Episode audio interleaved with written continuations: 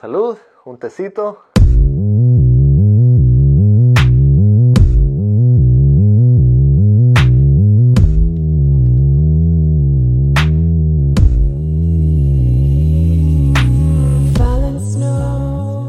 Hola, soy ingeniero de software en Seattle, programador X. Les cuento que la semana pasada cayó un poco de nieve en Seattle y por eso me animé a hacer ese video. Y este video te va a traer mucha más nieve.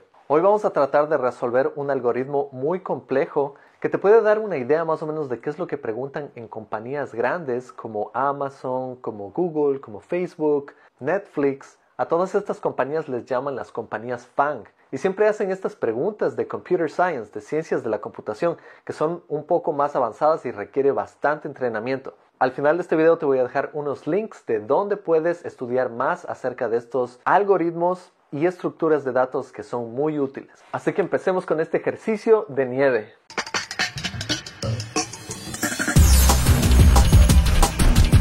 Así que bueno, tenemos este ejercicio que dice, dada una lista de alturas de paredes, crear una función que calcule la cantidad de nieve que atrapan las paredes. En este gráfico puedes ver diferentes paredes y aquí está la nieve que está capturando cada una de estas paredes. Lo que vamos a hacer es crear una función a la que le pasamos datos, puede ser cualquier tipo de datos, pero va a ser una lista. Y basada en esta lista vamos a obtener un resultado. Lo que dice este ejercicio es que vamos a recibir una lista de este tipo. Aquí pueden ver que esta lista tiene diferentes números. Tiene el 0, 1, 0, 2, 1 hasta el 2 al final. Y cada uno de estos simboliza la altura de la pared. Por ejemplo, aquí tenemos una pared de altura 0 en el índice 0. Tenemos una pared de altura 1 en el índice 1. Aquí tenemos una pared de altura 5 en el índice 5. Y así pueden ver que cada uno de estos valores representan la altura de la pared. Lo que queremos es crear una función que calcule la cantidad de nieve que atrapan las paredes. Y el primer paso siempre en resolver esto es entender bien qué es lo que queremos hacer con el problema. Aquí podemos ver que esta es la información que va a ser pasada al problema, una lista, y queremos calcular la cantidad de nieve que sale. Así que este es el resultado, 12. Aquí se guardó un poco de nieve, un poco más aquí, aquí aquí. Y cada una de estas celdas, si las sumas, van a darte 12. Eso es la nieve que estamos capturando en las paredes. Claro que esta información que estamos pasando a la función puede ser cualquier tipo de lista. Y tenemos que obtener como resultado un número que simbolice la cantidad de nieve. Así que borremos esto y ahora sí empezamos con el segundo paso. Ahora que entendemos bien de qué se trata este problema, vamos a tratar de solucionar este problema. Estos problemas normalmente tienen muchos tipos de soluciones. Todos nosotros tenemos nuestras personalidades y nuestra forma de pensar que funciona un poco de diferente manera, así que cada desarrollador que escriba este código va a escribirlo de una manera un poco diferente. Lo que queremos hacer es entender cómo vamos a resolver este problema y queremos analizarlo muy bien. Pensemos cómo podemos escribir este algoritmo de una manera muy rápida es decir, que no se demore mucho produciendo el resultado que buscamos y también queremos asegurarnos que no utilice mucha memoria. Cada vez que creamos una variable, estamos guardando información en la memoria. Por ejemplo, aquí tenemos esta lista que tiene 14 elementos. Eso quiere decir que estamos ocupando 14 celdas de memoria. Y eso no importa porque estos son datos que son pasados a nuestro algoritmo, a nuestra función. Pero cuando construyamos nuestra función tenemos que asegurarnos que utilicemos la menor cantidad de memoria. Y ahora volvamos un poco a pensar en el tiempo. Cuando trabajas con listas normalmente vas a hacer bucles. Estos bucles van a ir por cada uno de estos elementos y van a realizar diferentes funciones. Si es que tú tienes un solo bucle, ese bucle va a depender de cuántos elementos existan en la lista. Si es que solo tienes un elemento en la lista, tu algoritmo va a ser tan rápido como uno. Pero si tienes 100 elementos en la lista, va a ser tan rápido como 100. Estos son números de referencia. Y puedes estudiar un poco más de notación Big O para entender cómo tus soluciones pueden afectar a cuánto se demora un algoritmo en ser resuelto. Por ejemplo, si es que tengo un bucle dentro de otro bucle, estoy creando una función cuadrática digamos que tengo 10 elementos y voy por cada uno de esos 10 elementos y por cada uno de esos 10 elementos hago otro bucle que va por 10 elementos. Entonces es 10 por 10, es, una función cuadrática. Si es que a esta función le paso una lista de 10, voy a terminar con una velocidad de 100, que es algo que no quisiera. También puedes mejorar tu algoritmo para que simplemente resuelva el problema en un bucle y así solo lograríamos una velocidad de 10, que es mucho mejor que una velocidad de 100. Esta velocidad de 100 se llama n cuadrático, que es mucho más lento que simplemente una velocidad lineal de n. Pero bueno, te voy a dejar unos recursos aquí para que entiendas más de qué se trata eso y en un video puedo hablar un poco más de notación Big O. Volvamos al problema. La primera forma de resolver este problema es tal vez con una función cuadrática. ¿Cómo lo haría? De esta manera. Imaginemos que todo esto es una matriz, o sea, todo esto está lleno de información, es como un grid, como unas celdas que están llenas. Entonces aquí podemos darnos cuenta que este cuadro es una matriz de 5 por 13. Para entender este problema de mejor manera, lo que podemos hacer es entender en qué lugares se forma la nieve. Aquí puedes ver que la nieve se forma aquí, también se forma aquí, aquí y aquí. Y si te das cuenta y empiezas a analizar, te vas a dar cuenta que esta altura es menor que esta altura. Y esta altura de aquí es menor que esta altura. Eso quiere decir que si comparamos la altura de la primera pared con la segunda pared, la altura de la nieve va a estar a la altura de la pared más baja. Lo mismo pasa aquí, tenemos una pared y tenemos otra pared y la nieve está a la altura de la pared más baja. Entonces tenemos que crear un algoritmo que encaje con esto que acabamos de entender. La primera solución que se me viene a mente es una en la que inicialmente busco cuál es la altura máxima de todas estas paredes y después voy por esta línea 4 y voy aquí y no encuentro nieve, no encuentro nieve hasta que me topo con la pared. Y una vez que me topo con la pared digo, ah, tal vez aquí puedo guardar nieve porque es una pared. Entonces vengo acá y no encontré una segunda pared. Entonces cuando no encuentro una segunda pared digo, aquí no hay ninguna nieve. Voy por la siguiente fila, no encuentro nieve, no encuentro pared, me topo con otra pared y digo, ah, tal vez hay nieve detrás de esta pared. Busco aquí, pero no hay otra pared que retenga la nieve, así que no hay nieve aquí. Voy a la siguiente fila, no encuentro ninguna pared, hasta que me topo con una pared y digo, bueno, aquí tal vez puede haber nieve, puede haber nieve, y me topo con una pared. Entonces, apenas me tope con una pared, digo, wow, sí tengo nieve. Entonces voy a añadir toda esta nieve a un balde de nieve. Entonces empiezo a añadir toda esta nieve aquí y digo, ahora veamos, sigamos viendo si tengo otra pared acá. No encuentro ninguna pared, así que no añado nada. Voy a la siguiente fila, llego acá, me topo con una pared y digo, tal vez hay nieve aquí y me topé con otra pared, entonces sí hay nieve. Voy a añadir esto a mi balde de nieve. Bueno, hay, una pared aquí, hay otra pared y me topo con un lugar donde digo, puede haber nieve, me topé con otra pared, así que puedo añadir esta nieve aquí y añado toda la nieve y repito el proceso en todas estas filas hasta que termino añadiendo toda la nieve. Y de esta manera puedo resolver este problema. He logrado encontrar todas las maneras para recolectar nieve que existen dentro de las paredes. Ahora sí hagamos el análisis de tiempo y espacio. Lo que nos damos cuenta aquí es que tengo que ir por cada una de estas filas y al mismo tiempo tengo que ir por cada una de estas columnas para ir revisando cada uno poco a poco. Eso quiere decir que la complejidad de esto es este valor puedes llamarlo n porque es el número de elementos en la lista multiplicado por el máximo, que es este valor. Puedes llamarlo n por m inicialmente, pero si lo redondeas es n al cuadrado. Esto termina siendo una función cuadrática en términos de tiempo. Es decir, si es que la lista es muy larga, el tiempo que se demora este algoritmo va a crecer muchísimo. Y si tengo una pared que es muy alta, también va a crecer muchísimo este tiempo. Entonces, este no es el algoritmo más óptimo. Esto resuelve el problema, pero no es lo más óptimo. Ahora pensemos en una forma un poco más óptima. ¿Cómo podríamos reducir esto de una función cuadrática a una función lineal? Otra forma de resolver esto es podemos hacer un bucle en esta dirección y podemos calcular los máximos. Si aquí encontramos un máximo, aquí encontramos otro máximo y encaja exactamente con la altura de la nieve. Y este último no nos ayuda mucho, este máximo de aquí, porque aquí no está la altura de la nieve. Entonces, lo que podemos hacer es otro bucle que viene en la otra dirección y aquí podemos ver que el máximo, la altura máxima de esta pared es esta y después la altura máxima de esta pared es, es esta de acá. Y, para hacerlo esto un poco más claro, lo que estoy haciendo es guardando la altura máxima que voy encontrando. Y si ven esto, funciona muy bien.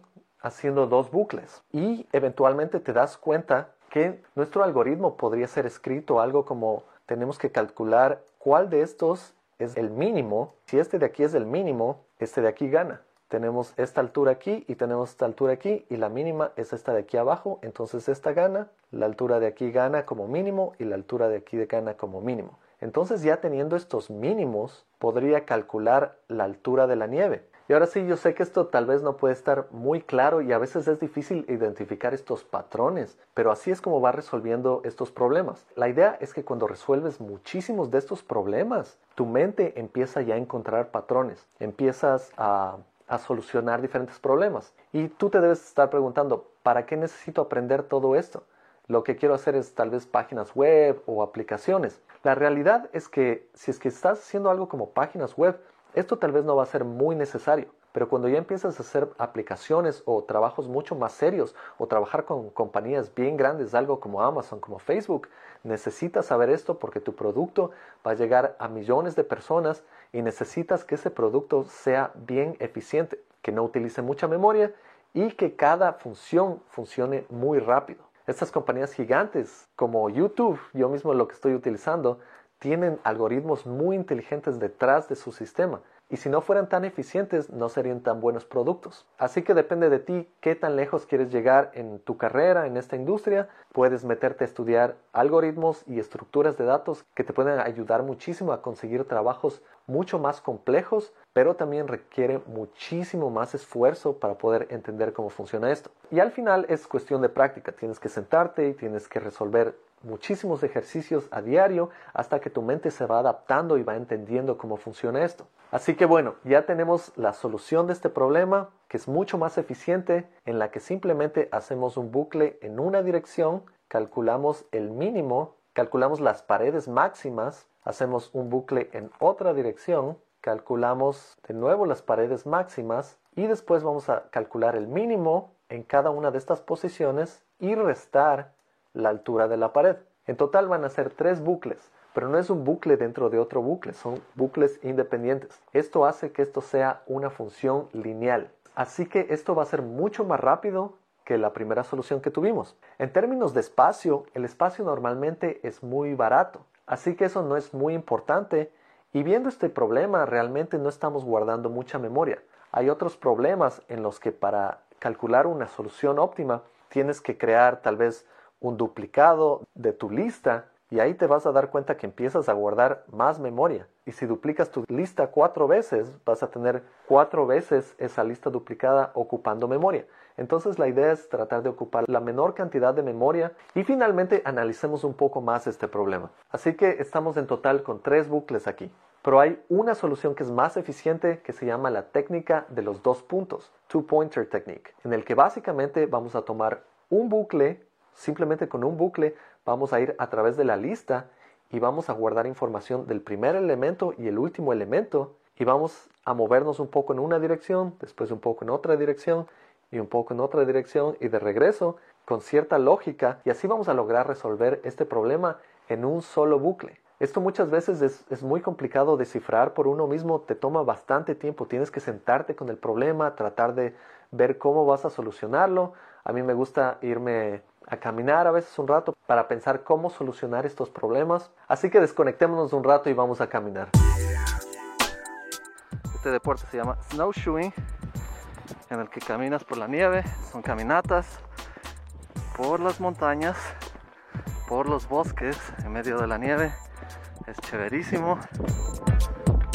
Y ahora sí de vuelta al problema. Tal vez en una entrevista de trabajo no vas a poder salir a caminar y a pensar un poco más en cómo solucionar esto, así que tienes que practicar muchísimo. Pero bueno, resolvamos esto utilizando el two-pointer technique. Lo que vamos a hacer ahora es algo un poco diferente. Ahora vamos a hacer esto en un solo bucle. Vamos a guardar referencia de la celda en donde empiezo y la celda donde termino. Y lo que vamos a hacer es movernos poco a poco haciendo comparaciones. Por ejemplo, si estoy aquí y veo que esta altura de esta pared es más alta, guardo esto como máximo y empiezo a moverme a esta pared. Cuando llego a esta pared, me doy cuenta que esta pared es más alta que lo que estaba aquí, así que aumento esta referencia. Y como las dos paredes que tenemos acá son del mismo tamaño, me sigo moviendo. Me muevo en esta dirección y puedo aquí guardar la nieve. De ahí me muevo al siguiente y aquí encuentro que esta pared es mucho más alta. Una vez que encuentro que esta pared es más alta, digo, bueno, cambiemos de dirección y vengo en esta dirección. Me, topo con algo y veo que hay nieve, así que guardo esta nieve. Después llego acá y cuando llegue a este punto me doy cuenta que esta altura es más alta, así que la reemplazo y ahora tengo la altura más alta aquí. Una vez que estoy en esta altura más alta, me doy cuenta que tengo que empezarme a mover de nuevo en la otra dirección. Así que me muevo en esta dirección y aquí igual tengo la misma altura que tenía acá, así que resto esta altura menos la altura que tiene este valor de 1. Esta altura sigue siendo mayor, así que nos seguimos moviendo y tengo esta altura de la nieve y resto 0. Claro, es, esto me, me salté un poco, pero lo mismo tenemos que hacer en estos pasos. Aquí, por ejemplo, aquí no añado nada de nieve porque tenemos esta altura y resto el número 2 aquí. Entonces no tenemos nada de nieve. Aquí teníamos una altura de 1 y resto 0 y aquí tenemos una altura de 1 y menos 1 nos queda 0. Entonces aumenté esta nieve. Ahora que llego acá me topo con una pared más alta, así que cambio el puntero a que esta va a ser la pared más alta. Entonces resto la altura de 3 de mi número 3 de la pared más alta. Y no añado nada, me sigo moviendo. Aquí tengo 3 menos 2 y añado esta nieve. Me sigo moviendo. Aquí tengo 3 menos 1. Entonces añado 2 de nieve. Me sigo moviendo y es el mismo proceso hasta que los dos punteros, las dos posiciones se han movido al mismo lugar. Y esta es otra forma de resolver este problema. Claro que de nuevo esto puede ser un poco complejo de, explicar, pero aquí te puedes dar cuenta que en lugar de resolver este problema utilizando dos bucles o tres bucles que utilizamos antes, ahora utilizamos un solo bucle. Entonces eso mejora nuestra velocidad tres veces, va a ser tres veces más rápido, porque no voy a tener que pasar tres veces a través de toda esta lista, solo una vez. Entonces esto podemos decir que tiene un big O de n, que es lineal.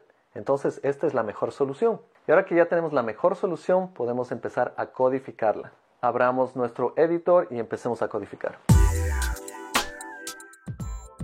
Bueno, así que empecemos con la primera solución que teníamos, que era la más complicada, que era una función cuadrática. Recordemos que esta es nuestra lista. Y vamos a crear una clase. La vamos a llamar solución. Solution. Esta forma de escribir es la programación orientada a objetos, en la que creamos clases y creamos métodos y propiedades. Vamos a llamar a nuestra función colectar nieve cuadrática. Aquí vamos a pasar una lista y vamos a abrir esta función. Ahora lo que queremos retornar es un total. Así que creemos un total. Este total puede empezar con 0 y vamos a regresar el total. Recuerdan que lo que teníamos que hacer inicialmente era conseguir el máximo. Hagamos eso. Así que lo que vamos a hacer es un bucle por esta lista y vamos a guardar el máximo valor. Podemos iniciar esto como 0 porque va a incrementar. Vamos a obtener el valor de cada elemento en nuestra lista y vamos a comparar. Si el valor es mayor al máximo, entonces vamos a reemplazar el máximo por el valor o si no lo dejamos como el máximo. Y de esta manera con esta simple función ya estamos obteniendo el máximo de nuestra lista. Te voy a dar un ejemplo para que veas cómo, cómo funciona esto. Vamos a crear una nueva solución y vamos a llamar a esta función pasándole esta lista. Y lo que queremos hacer aquí es simplemente ver el máximo para que veas que el máximo aquí debería ser 5. 5 parece que es el máximo. Así que guardemos esto, corrámoslo con Node y aquí podemos ver que salió 5. Así que muy bien, hemos conseguido el máximo valor. De ahí la siguiente fase, si recuerdan correctamente, era ir por cada una de estas filas y vamos revisando si es que hay una pared y después añadimos si es que hay una pared. Así que lo que vamos a hacer es un while loop y podemos poner mientras el máximo sea mayor a 0 vamos a ir por cada una de esas filas. Claro que al final tenemos que ir reduciendo el máximo porque si no este loop puede ocurrir infinitamente. En la primera fila vamos a revisar si es que el valor es mayor que el máximo. Así que dentro de esta vamos a hacer un loop. Ah, simplemente podemos copiar este loop de aquí para hacerlo más rápido. Claro que me gustaría utilizar j en este caso. Y vamos a ir a través de esta lista, vamos revisando los valores de j Realmente podría copiarle exactamente igual porque como estamos utilizando let no vamos a tener ningún problema. Vamos a poner un if. Esto hemos calculado como el máximo. Pueden pensar cuando estamos en la tercera fila, estamos aquí, estamos aquí y el máximo aquí sería 3, ¿no? Entonces nos topamos con este 3 y empezamos a contar, empezamos a contar y de ahí nos topamos con la pared. Si la pared es mayor o igual al máximo, contamos. Entonces, si la pared es mayor o igual al máximo, podemos crear algo que dice contamos. Inicialmente no contamos, pero apenas suceda esto, empezamos a contar. Contamos es igual a verdadero, pero no contamos con esa pared, así que podemos continue.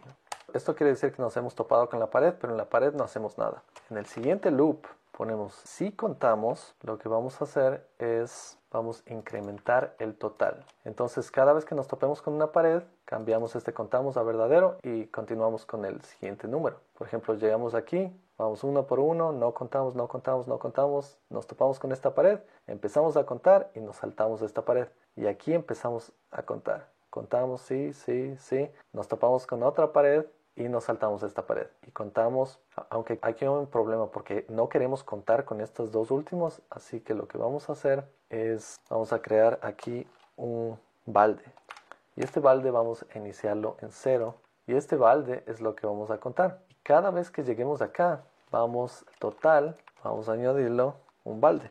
Perfecto. Así que así vamos a ir por cada fila y finalmente el total nos debería dar 12 es el resultado. Así que queremos ver el resultado. Vamos a escribir aquí result y vamos a mostrar el resultado. Corramos esto. Aquí parece que tenemos un error. Tenemos que buscar un poco más dónde está el error. Y aquí, esto nos olvidamos. Aquí teníamos que resetear el balde. Ay, ay, ay, ¿qué está pasando? Ahí parecía que había algún problema y es porque los datos no estaban encajando con los visuales. Y cuando corría me salía 13, pero realmente era 12. Así que el algoritmo estaba bien. Ahora vamos a tratar de resolver la segunda opción. Era con tres loops. Así que vamos a calcular la altura máxima para cada uno de estos puntos, empezando en la izquierda y después en la derecha. Lo que vamos a hacer es esa altura máxima, vamos a guardarlo en un array, en una lista. Y como pueden ver, este problema ya, ya, se pueden dar cuenta que tiene una complejidad más alta en términos de memoria, porque estamos guardando dos listas de todos los máximos. Así que vamos a calcular el máximo y vamos a guardar eso en una lista. Una vez que terminemos esto, vamos a resetear los máximos y vamos a hacer lo mismo en la otra dirección. Pero aquí vamos a empezar por el final. Aquí vamos a iterar utilizando el valor de j. Esta lista empieza por el último valor. Aquí podemos ver que este es el último valor y va disminuyendo hasta llegar al primer valor. Y hacemos exactamente lo mismo, pero guardamos el resultado en otra lista. Aquí podemos también poner esto para que puedan ver visualmente cómo se va a ver cada lista. Aquí tenemos el primer loop, tenemos el segundo loop y finalmente vamos a ir por el tercer loop que como habíamos decidido. Así que aquí vamos a ir disminuyendo y si recuerdan correctamente, lo que íbamos a hacer es calcular cuál era el mínimo de los dos. Por ejemplo, aquí teníamos en una dirección y aquí teníamos en otra dirección. Calculábamos cuál era el mínimo y restábamos la altura. Que hagamos eso para cada valor. Esta es la altura.